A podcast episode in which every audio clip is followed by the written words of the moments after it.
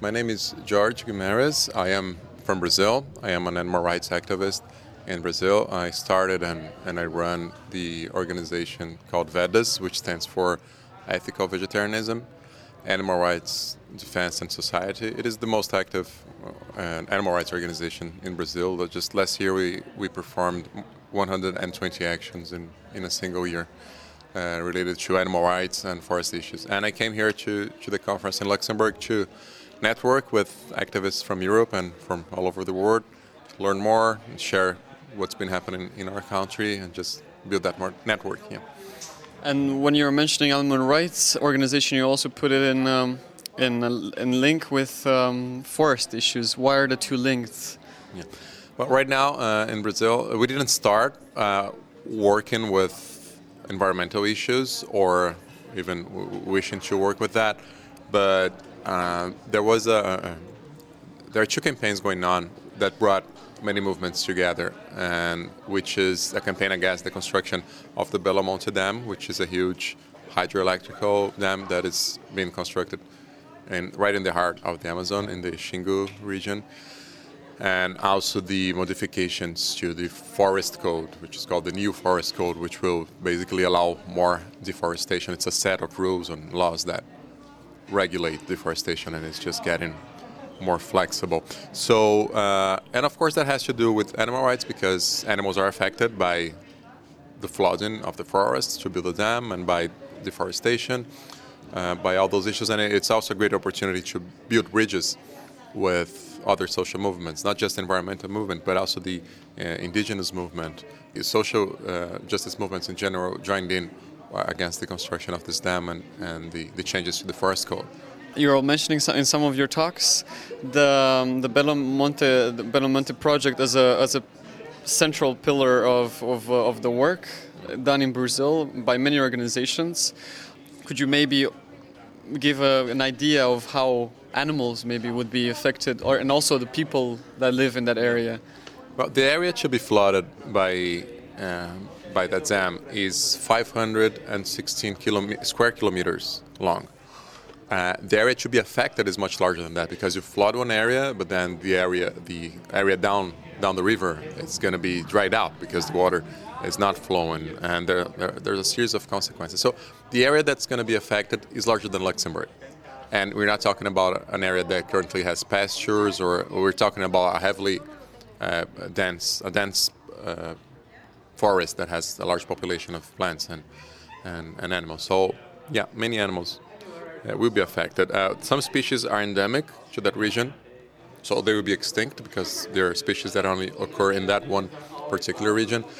Uh, 13, 30, I'm sorry, 30, 30,000 indigenous people will have to move from from their land, which means basically uh, not allowing them to survive because they, they cannot just be moved to a shelter or to a city, right? They they depend on the land not just for shelter, but that's where they get their food. That's where how they, they use their transportation. It's all about the river. Um, the greenhouse emissions. You know, when you flood a forest, you start producing methane, and the amount of methane that is going to be be thrown into the atmosphere only by that one area, 500, 516 square kilometers that is going to be flooded, will generate as much greenhouse gases as that we currently generate. So we're going to double our greenhouse emissions for the next 40 years, because that's how long it, it takes to, to stop producing that, that amount of methane. So I mean, it's it really affects all all social justice movements, uh, labor rights, human rights, uh, and that's uh, that project started 30 years ago, three decades ago, with the, during the, the military government, during the, the, dictatorship, and and it was somehow reborn by the, the current government, the current president. And what is what are the arguments that they, they put forward um, to building this this huge machinery of, of death for animals and for people? They say we need the energy, uh, but that's not really what's behind that that dam. Uh, Belo Monte will produce, if it operates as as they promise it will, if it generates uh, 11,000 kilowatts, uh, megawatts, I'm sorry, 11,000 megawatts of energy during the rainy season, because then there's a dry season, so only for six months. uh, it, it, that's equivalent to 2% of the country's current energy production, and it's going to cost 19 billion US dollars. Uh, with that money, you could uh, reform the transmission lines, which currently uh, calls for a much greater loss of energy than, than those mere 2%. So what's really behind that is that they need to pay back election money, the people who financed the, the election of the, the current president, Dilma, are, are the construction companies. So she needs an excuse to give them money. Right? And also, once you clear cut that forest, and, and then it's not an indigenous, it's not indigenous land anymore. Then you can start mining, and below ground in the Amazon, we have gold, we have several uh, aluminum, several uh, minerals that that have a, a, great value on the market. So it's really just an excuse to direct the money to the construction companies, clear cut the forest, and start mining. And there are 67 other hydroelectric power plants planned for the Amazon after this one has been constructed. So basically, at the base of uh, what can be seen as a, as a vegan issue is also a social issue, and even closer look, there's a financial reason.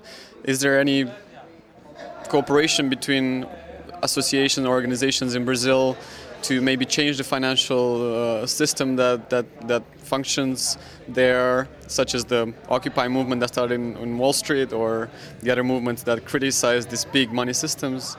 None of those movements, uh, movements are, are strong enough that they're dealing with corporate or economical issues in, in Brazil. Right now, the economy is, is really good, so it's hard. It's good for a few, but it, there's the sensation that, that it's good. The numbers are, are good, right? Because just found more petroleum reserves. We have a lot of water. We have sun. We have other resources that are scarce in the rest of the world. So, uh, so people are not feeling in their own skin, as you say. They're not feeling it as a personal issue. We have taken the streets and, and taken down presidents not not long ago. I, I mean, I'm not that old, and I was part of that. I was there in the street protesting some 15 or 20 years ago, and we had millions of people in the streets because everyone was unsatisfied.